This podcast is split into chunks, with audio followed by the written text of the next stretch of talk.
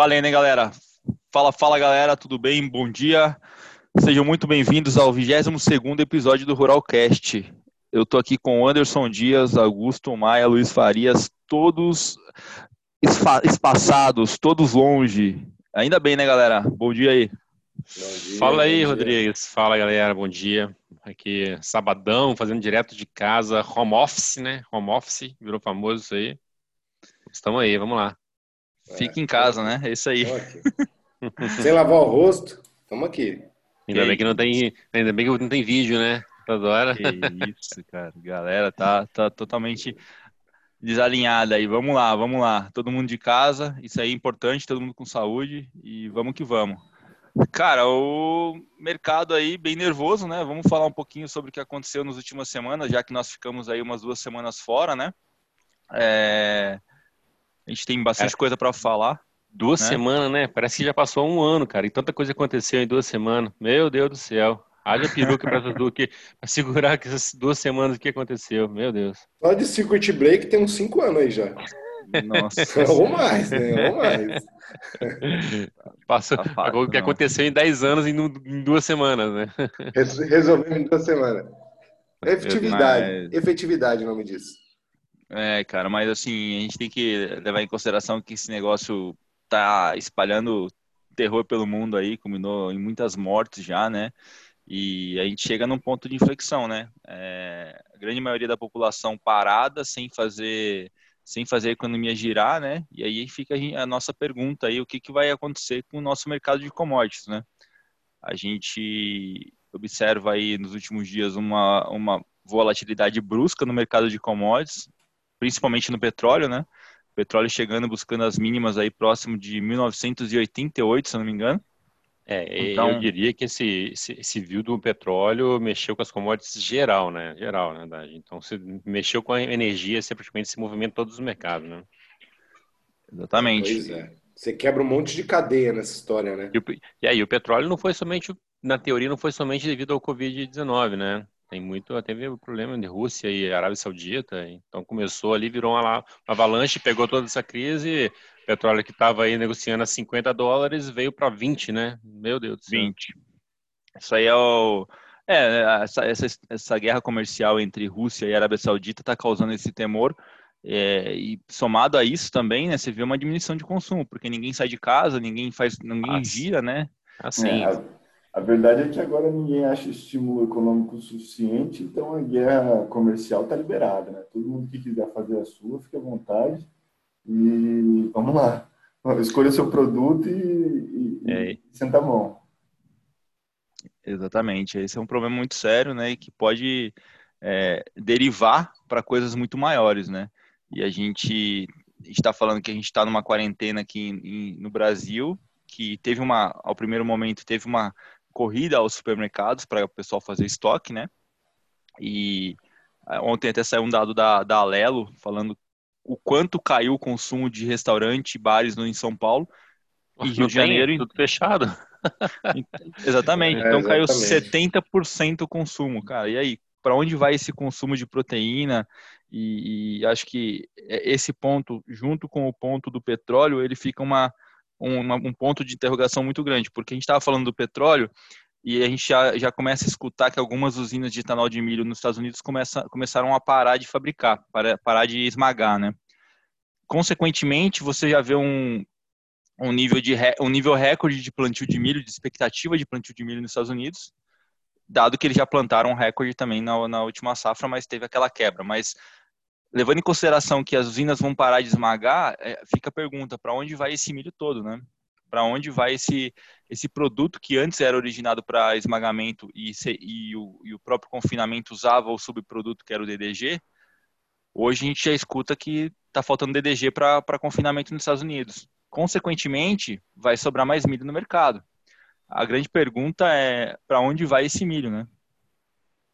E é um problema como um todo, né? Acho que a gente veio contextualizando aí o, o cerne do problema. Até tem escutado bastante umas campanhas internas no Brasil de uh, a gente não pode parar, o agro não para e tudo mais.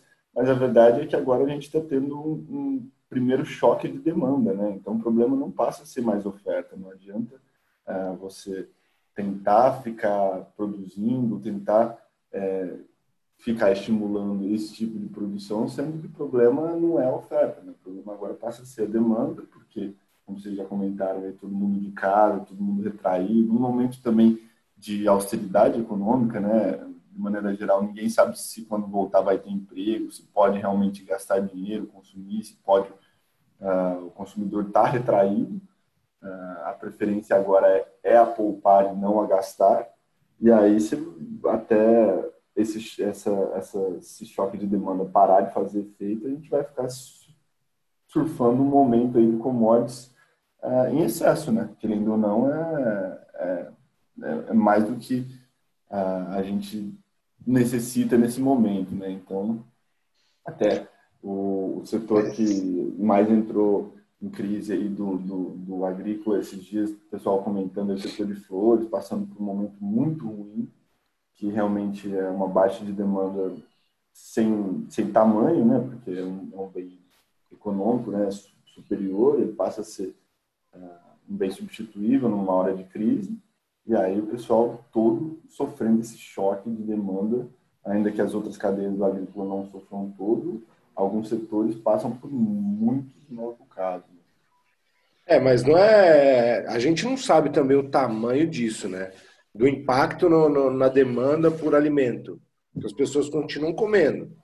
Talvez comam mais dentro de casa até. Tem isso. É difícil de mensurar, mas pode ter um impacto muito grande. E eu acho que o principal efeito é o que o Rodrigues falou, é no milho americano. Porque é real a queda na demanda por etanol lá, por conta do preço do petróleo.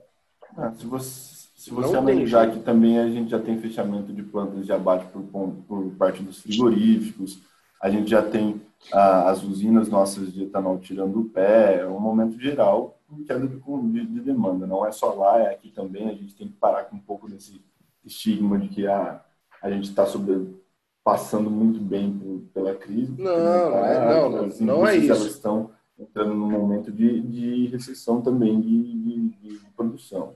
Não, o que eu quis colocar não foi nada a, a, ver com ah, o Brasil é diferente dos Estados Unidos, mas lá o etanol de milho é muito maior. É infinitamente maior. Por isso o impacto lá vai ser maior tende a sobrar mais milho lá, entendeu? E vai refletir no Brasil. Isso não tem como. O tamanho do mercado de etanol de milho no Brasil é muito pequeno ainda. Tem um efeito? Tem, mas um pouco mais limitado. Até porque, apesar da, da, da política de preços de combustíveis da Petrobras não ser mais tão amarrado, ainda não é ajustada de um dia para o outro, ou a cada minuto, como as coisas acontecem lá. Acontecem lá o Arbob é negociado, o etanol é negociado em tela de, de uma maneira muito líquida. Lá, aqui é diferente, a Petrobras solta a cada período, né? Não é que é mas, ajustado a cada instante. Claro mas, que existe mas, antecipação. Mas, mas eu, a tendência. Luiz, é assim, a gente tem que olhar num contexto geral, é que assim, o, o grande crescimento de consumo de milho no Brasil estava vindo da usina de etanol de milho. Então, se você tira o pé dessa indústria que consome muito volume e, e, e, e vamos dizer assim, ela raspa o mercado de uma forma é, como um todo, esse milho ficando para outros, para outros produtos, para outras utilidades, ele é um milho, é uma quantidade muito superior ao que o restante consome. Eu acho que se a gente for olhar num contexto geral, a gente tem que levar em consideração que, por conta do alojamento não, não ser uma forma, uma forma rápida de você diminuir, ela tem um torno de 40 a 45 dias para fazer isso. Então, assim, é, vai acontecer essa redução ainda, vai acontecer essa, essa redução de consumo, é, vai acontecer o que o Maia falou, que é a redução de consumo na ponta final, porque todo mundo que foi para a corrida para o supermercado comprou estoque para duas, três, quatro semanas, então ninguém vai voltar para o supermercado agora para comprar novamente. É, os bens, é, as proteínas principalmente. Então, acho que a gente vai ter uma quebra de demanda muito forte e que vai impactar não só é, a cadeia de milho por conta do petróleo, mas vai impactar a cadeia de proteína, vai, vai impactar as pessoas que vão segurar e vão reter o pouco de dinheiro que elas têm, porque elas não sabem o que vai ser lá na frente. Por que, que eu vou gastar agora se eu não sei como que vai ser lá na frente? Então, acho que esse o temor ele é mais forte do que a realidade. O temor de você não saber o que, que vai acontecer lá na frente vai fazer com que todo mundo se retraia. E essa retração ela faz com que a economia diminua muito rápido. E essa boa parte, boa parte do país também, da, da, da população econômica, economicamente ativa, é, é não é, contratada, né, são autônomos, então, se você tira um, um, fluxo econômico autônomo, sente na carne, né, então é uma, um drama difícil impactar, e só voltando também no que o Rodrigo estava comentando ao ponto das cadeias de agrícola, é também não só o, o etanol e o DDG, mas também o pessoal do, do, do confinamento, né, porque a gente vinha num momento, por exemplo, no boi e nas proteínas como um todo, as ações das empresas todas subindo, o Brasil batendo recorde de produção, de exportação, poxa, é, um lucro delas lá em cima, todo mundo surfando uma onda muito boa, é, e aí, consequentemente, também isso leva a mudar a mentalidade do produtor. Né? O produtor estava ali é, pagando caro em, em, animal de reposição, comprando milho para confinar, fazendo tudo para ser mais eficiente possível uh, e ter o, o, o boi pronto mais rápido.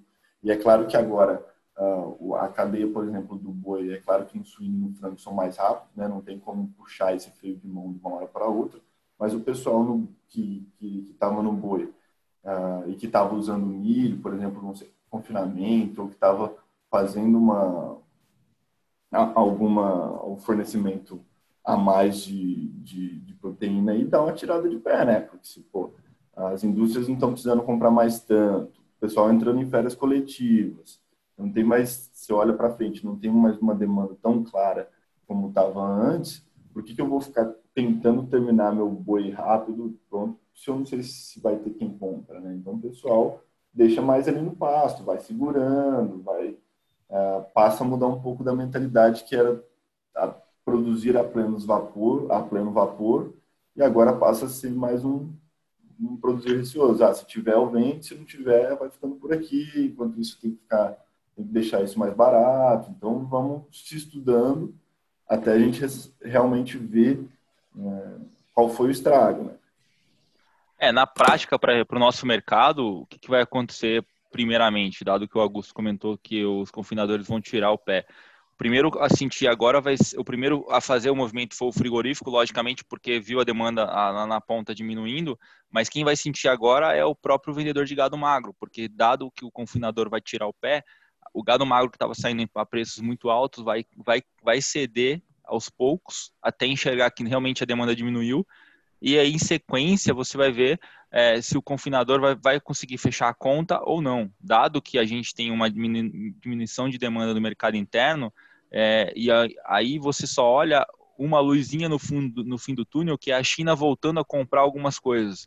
Mas aí você já vê a estratégia do frigorífico essa semana de deixar as plantas de São Paulo aberta e fechar as plantas fora de São Paulo. Por quê? Porque o confinador ele está concentrado em São Paulo e o gado que vai para a China é aquele gado com 30 meses menos. Então, ele concentra o abate em São Paulo para mandar, logicamente, a carne para fora é, e o mercado interno, que não está remunerando tão bem, ele deixa parado, ele deixa sem fluxo. Então é natural que a gente vai ver é, o preço do, do, gado arrefecer internamente, o preço do milho arrefecer internamente, porque com a perspectiva de chegada de milho, de milho safrinha, que é o nosso maior, nosso maior volume, é, dado que a gente vê um cenário complicado externo de sobra de milho, de, de abundância de milho no mercado internacional, você vai ter que olhar para o cenário de uma mudança de patamar de preço, mudança de redução de preço, na verdade, no, no, no, cenário tanto de mercado de milho, que é o mercado que a gente trabalha hoje, mercado de milho, mercado de boi, a gente tem que levar em consideração que essa crise vai chegar né, nesse, nessa cadeia, por mais que ela se trate de alimento, ela vai acabar chegando. É, a gente sai de um momento de lucratividade alta e de visibilidade é, muito clara na produção, né, que era, por exemplo, está ah, exportando muito, poxa, me dá um gado magro caro, me dá um milho caro, me dá qualquer coisa que eu vou fazer e vai continuar dando dinheiro. E, meu, vamos lá, não pode parar e tudo mais. Era um cenário, assim, muito delineado, muito claro, muito bom, assim, de rentabilidade. Muito positivo, né? É, todo mundo topando qualquer coisa, essa é a verdade. E agora, com essa retração aí, a turma para e olha de novo e realmente tem que ele fazer conta, tem que ver se vai funcionar, tem que ver se se, se vai dar, se vai ter a demanda para aquilo tudo. Então, é, o, O fato é que essa crise, né, nem o mais pessimista apostava nela. Então, é algo que pegou muita gente de surpresa e numa velocidade estrondosa, né, assustadora. Então, você tinha hum, pegou assim praticamente o crédito no mercado está sendo limitado. O pessoal já não sabe mais como vai liberar esse crédito, porque os riscos das empresas estão ficando muito altos. Então, os defaults vão aumentar. E é um momento onde o crédito não poderia ter limitado, né? Então, Sim. assim, mesmo o governo prometendo abrir mão, abrir recursos para empréstimo, os bancos ainda estão muito receosos. Então, você vê muitas empresas passando por dificuldades já no mercado. A gente escuta casos que é até assustador, né, de empresas que estão alongando para prazo de pagamento, e então isso gera uma incerteza generalizada aí entre os produtores, o pessoal na hora de fixar, muita gente falando de retirar mercadoria.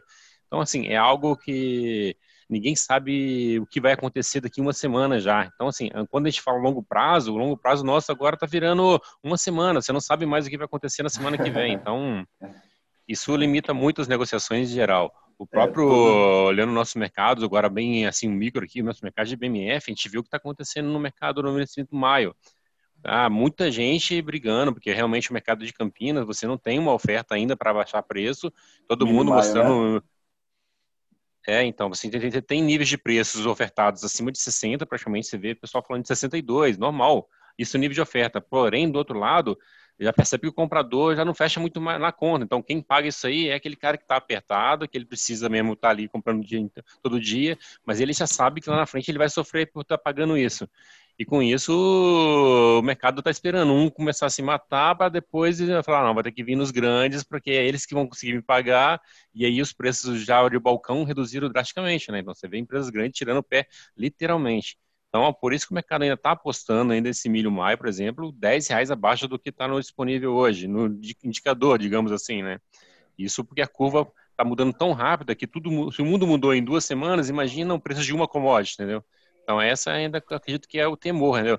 Porque é muito viável você comprar apostando que o indicador não vai cair tudo isso, mas, porém, o risco é tão grande de economia continuar afundando que, como o Rodrigues falou, o pessoal, o consumo praticamente não existia, reduzir drasticamente, e todo mundo tira o pé, ninguém quer mais é, gastar ficha com isso. Então, estou esperando a, a a crise passar para poder tomar atitudes. E com isso, o mercado tende a ficar realmente arrefecer drasticamente. E aí, aproveitando um pouco do gancho que você é, puxou aí do mercado de milho, de grãos também que está acontecendo agora, todo o problema de crédito e, e oferta e demanda, quem vai ficar com o quê, a gente entra num outro problema também que é uh, silo, né? Capacidade de armazenagem. A gente vinha o pessoal todo falando que a gente tinha capacidade de armazenagem realmente, porque uh, você tem o que você produz, você tem um fluxo, a população, os confinamentos, as indústrias vão consumindo alguma coisa, então você não tem tanta necessidade de estocagem atualmente. Aí a gente agora entra com um outro problema, né? foi o que você falou, a cada dia um problema novo, um problema diferente, todo dia um circuit breaker novo, né? Exato, é, exato. E aí agora, por exemplo, a gente tem também o começo do problema dos silos, né? O pessoal que é produtor está tentando tirar é, produto das tradings ou sabe lá o momento de incerteza é melhor ficar com produto do que sair vendendo sem saber se vai receber vai estocar isso aonde também, né? Exatamente. É, Você tira então... o problema de um e joga o problema para outro, né? Então, é um negócio Exato. complicado. A gente não sabe realmente. É, a poeira não baixou, essa é a verdade, né? A poeira está é, em pé e está todo mundo tentando se tatear para ver onde vai parar. Não, o nível de incerteza é absurdamente. A gente vê isso muito pela volatilidade dos mercados. Você vê o que está acontecendo na volatilidade no mercado de dólar, de índice, nosso mercado de milho, que saiu de uma vol de 18, 19 e teve negócio a 37 nessa semana. Então, assim, é um negócio absurdo. É ponto de stop somente. Sabe que o mercado está com muita incerteza para acontecer isso. É, e, e, assim, dado que a gente, a gente acompanha o mercado e olha que o cenário de incerteza ele vai perdurar por pelo menos mais um mês, e é o vencimento do milho maio, né? A gente fala que o milho maio vai vencer em 34 dias, né? Então tem bastante tempo para acontecer. A gente viu essa crise arrebatar, pegar de frente o mercado, o mercado financeiro em duas semanas. Então a gente está falando de 30 dias para o vencimento de um contrato que pode ter muita volatilidade. Eu estava falando com um trader que opera lá fora no mercado internacional e ele falava assim: é, eu estava operando Palladium, que é um, um, contrato que tem pouca liquidez no mercado internacional, e ele falava assim: todo mundo falava, não tem Palladium, não tem Palladium. E ele falou assim: cara, o Palladium caiu 35%, porque a demanda morreu. Então, o que pode, o que aconteceu no Palladium é um exemplo que pode acontecer no milho. Todo mundo fala, não tem milho, não tem milho, não tem milho, mas não tem milho hoje. Daqui 30 dias é um mercado totalmente diferente. Como que vai ser a demanda para esse produto? A gente é? chega num, num, problema, é exatamente, é o que eu falava do choque de demanda. Às vezes, uh, você não tem mais a necessidade que você tinha de compra de milho como você tinha um mês atrás. Não está todo mundo assim, pleno vapor, né? Você, em, em, tese, fechou a fornalha ali, né? Exatamente. Um momento um pouco mais de cautela. E aí, só é, comentando um pouco do que, o, do que o Anderson levantou a bola ali também, da volatilidade. Ah, para quem não, o termo ficou aí um pouco, pode ter ficado um pouco meio solto, mas para quem negocia opções ah, no mercado de milho, é, sempre está atento a um quesito que é a volatilidade, né? Então, é quanto o ativo mexe ou quanto ah, qual é a probabilidade de um evento acontecer. E aí, agora, cada vez mais essa volatilidade tem ficado mais cara, né? Porque ah, realmente os ativos estão mexendo muito, né? Eles estão lá e cá, sobe, cai, limite de baixa, limite de alta. Então, a probabilidade do evento acontecer vai ficando maior consequentemente, o pessoal vai cobrando uma volatilidade mais cara para remunerar a, o mexer do ativo. Então, está tudo muito caro. esse foi um exemplo de volatilidade intrínseca, né? Mas, poxa, tentar operar os ativos ou tentar comprar uma proteção ficou relativamente caro, né? Se você não tiver uma estratégia boa, é, vai ficando doloroso. Você vai tendo problema de crédito, mais uma vez, como a gente já comentou, vai tendo problema do CIO, vai tendo uma série de problemas que, é, somados, eles podem realmente causar um, um, um, dano grande aí a médio e longo prazo, se na cadeia, que, que pode mexer o estrutural como um todo. Sem, sem, contar, né, pessoal, que assim, a ordem da vez é liquidez, né? É dinheiro na mão. Então, todo mundo que tem posição ou, ou não no mercado é, tem, que, tem que pegar e deixar esse dinheiro líquido. Então, as posições eles acabam saindo. acabam saindo da, da, da, posição. Então, acho que o mercado tem, tem muito isso também, a liquidez tal. Eu acho que tem que colocar todo mundo dinheiro, na, dinheiro para dentro de casa, né? Então, acho que isso é um ponto importante. A pessoa acaba zerando a posição, falando, não quero mais participar desse, desse mercado, até eu ter uma clareza do que, que vai acontecer é, no médio e longo prazo, né? A liquidez é um negócio muito importante para se ressaltar nesse momento, tá? A gente vê o mercado oscilando com um volume, às vezes, 5, 10% do que era um mês atrás. Então, Sim. por isso que os limites de alta e limite de baixo são tão rápidos, entendeu?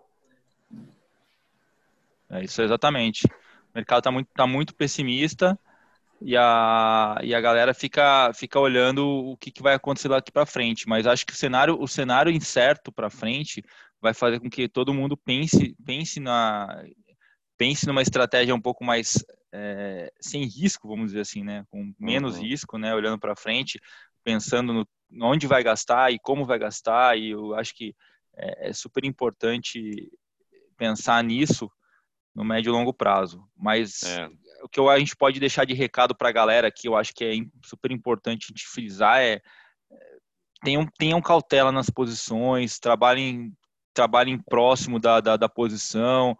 É, é, isso, isso é legal de se ressaltar, porque a gente não está dando call de baixo de maneira alguma, tá? O que a gente está fazendo aqui é realmente isso aí, é tomar cuidado com as posições sendo tomadas devido à falta de liquidez geral no mercado. A gente vê o fundamento ainda, preço praticado no interior acima do preço praticado na BMF. Porém, a gente não sabe, as certezas são tão grandes que a gente não sabe o que será daqui a um mês. Então, isso é um negócio que a gente recorre e falar a todo momento. Ó, toma cuidado com as posições sendo montadas, somente para não serem esquisadas no momento de, de, falta de liquidez, entendeu? O mercado ontem, por exemplo, é. no mercado, no mercado de sexta-feira, ele caiu um real do, sem volume algum, entendeu? Então, é... é. e um momento bom agora também é, meu, levantar a bola de quem estava fazendo proteção, né? Mais uma vez aí, poxa, quem é produtor de gado, de milho, estava bem protegidinho, estava pensando uh, que poderia acontecer alguma coisa. Claro que nunca, mais uma vez, como o Anderson comentou, ninguém imaginava que ia ser tão, uh, feio como está sendo, mas, poxa, a proteção da atividade é isso, né? O RED, ele, a maneira de pensar com o RED, a produção, é para é essas horas, né? Então, Exatamente. a gente nunca sabe quando vai acontecer. Então, o pessoal que estava posicionado aí, protegendo a rentabilidade do, da atividade, do produto, mais uma vez, parabéns e continuem com o trabalho que, que é nessas horas que a gente vê o resultado, né? É, a importância do RED é essa, né? Você tem que fazer sempre. Você não, não vai usar eles toda, toda vez, mas quando precisar, ele vai estar lá para te salvar, né? Então, acho que esse que é o ponto importante e, e, e deixa a, a, a bola aqui para a galera que fez, esse, fez essa proteção e que continue fazendo, porque a volatilidade é, um, é a única certeza que a gente tem daqui para frente. O mercado vai ter volatilidade.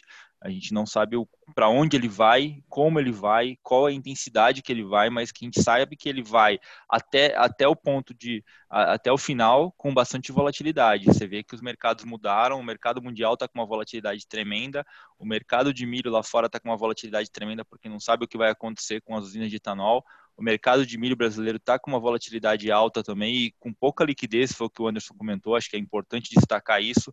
Então, para as pessoas físicas que olham esse mercado, é, vão com cautela, porque o mercado está tá bem perigoso, está com pouco volume e tem bastante posição. Então, se por acaso tiver uma inversão de posição de um player grande, é, o mercado pode ficar esquisado. Então, isso é importante destacar.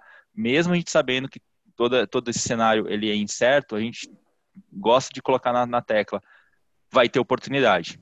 Vai ter oportunidade, porque quando o mercado estiver esquisado ou de alguma outra forma, vai, vai surgir oportunidade para quem quer fazer head, head de compra para indústria ou head de, de, de produção para produtor, sempre vai ter oportunidade para fazer alguma coisa. Então, é importante ficar com liquidez na mão para que saiba aproveitar essas oportunidades na hora certa. Isso aí, perfeito. Tá, galera? Mais algum recado aí? A gente vai tentar fazer é, toda semana via, via Zoom, né? Via essa plataforma, para não deixar de, de, de fomentar informação para vocês. Acho que levar informação para vocês é super, super válido. A gente está presente aqui. É, a gente daqui a pouco coloca, coloca isso no ar aí. Vamos deixando isso, isso toda semana novamente no ar para a galera ficar atualizada. Eu acho que isso que é importante. E algum recado aí, galera? O que vocês querem falar? Eu queria só voltar a dizer que a gente está lá à disposição para qualquer cidade, pessoal, pode ligar lá na mesa, né? Depois você passa os contatos certinhos aí, Rodrigues. E ah. falar que os mercados estão, o momento é bem, é bem complicado, mas a gente tem certeza que as coisas vão melhorar em breve e os mercados irão acalmar. Digo todos os mercados, commodity, é, dólar, bolsa, a gente aposta nisso aí. Vamos lá. É, inclusive, a Ásia já está saindo do pior momento, né? Que é interessante Sim, dizer, a Ásia já está começando a querer reabrir China, o mercado, China, né? né? É. É, não, é, não, não só China, não. O Japão procurando normalizar, os países do, da, do leste da Ásia ali estão procurando normalizar já a economia deles, porque eles começaram antes, né? Tem uhum. que terminar antes também. E isso pode trazer uma onda de otimismo para o mercado também, né? Mudar um pouco a dinâmica aí, toda essa é, a China é a única que tá, a China é a única que voltou a comprar no mercado internacional hoje proteína, carne bovina. É um exemplo e enquanto a Europa está totalmente fora, outros países estão totalmente fora. Então hoje basicamente o preço que a gente vê no mercado de boi é preço China. É, o preço do mercado interno, mercado interno sumiu, o mercado europeu sumiu. Então assim a única demanda que existe no mercado internacional é o mercado de China que está retornando aos poucos. Então, é importante destacar que essa realidade de preço que a gente tem visto no indicador do boi é, não é uma realidade para mercado interno nem para mercado europeu, é uma realidade somente para o mercado China. Então, isso vai ficar concentrado no mercado de São Paulo. O diferencial de base entre preço de São Paulo e preço das outras regiões vai abrir muito por conta disso. Porque não vai ter demanda para o mercado interno, ou a demanda vai ser um pouco menor, e vai ficar concentrada essa demanda para a China no indicador de São Paulo. Então é importante deixar isso bem destacado, porque a realidade que a gente vai viver em São Paulo não é a realidade que a gente vai viver no resto do Brasil. Isso aí. Outro fator é o câmbio, né? O câmbio também tem tido uma volatilidade muito grande, é, mas com otimismo voltando aos mercados, né, que tende, China reabrindo mercado, as coisas caminhando de uma maneira melhor, que tende a acontecer nas próximas semanas, pode refletir na cotação do dólar. Né? O dólar pode ceder. E a competitividade do, do produto brasileiro pode também perder um pouco de espaço. Mais um ponto de atenção aí para o pessoal. Prestar atenção nos heads, né? É, ficar de olho de uma maneira geral. Assim, eu acho que a palavra de ordem que a gente poderia deixar para o pessoal é volatilidade de commodities vai continuar alta, o mercado tende a ter um, uma, uma quebra na, na, na, demanda mundial, isso é importante destacar. É, uma coisa mais importante que a gente vê hoje para qualquer player, seja do mercado agro, seja de, de, na residência das pessoas, é liquidez é a, é a chave da vez. Então, assim, se mantenha líquido, o dinheiro na mão, porque vai ter oportunidade nos próximos meses.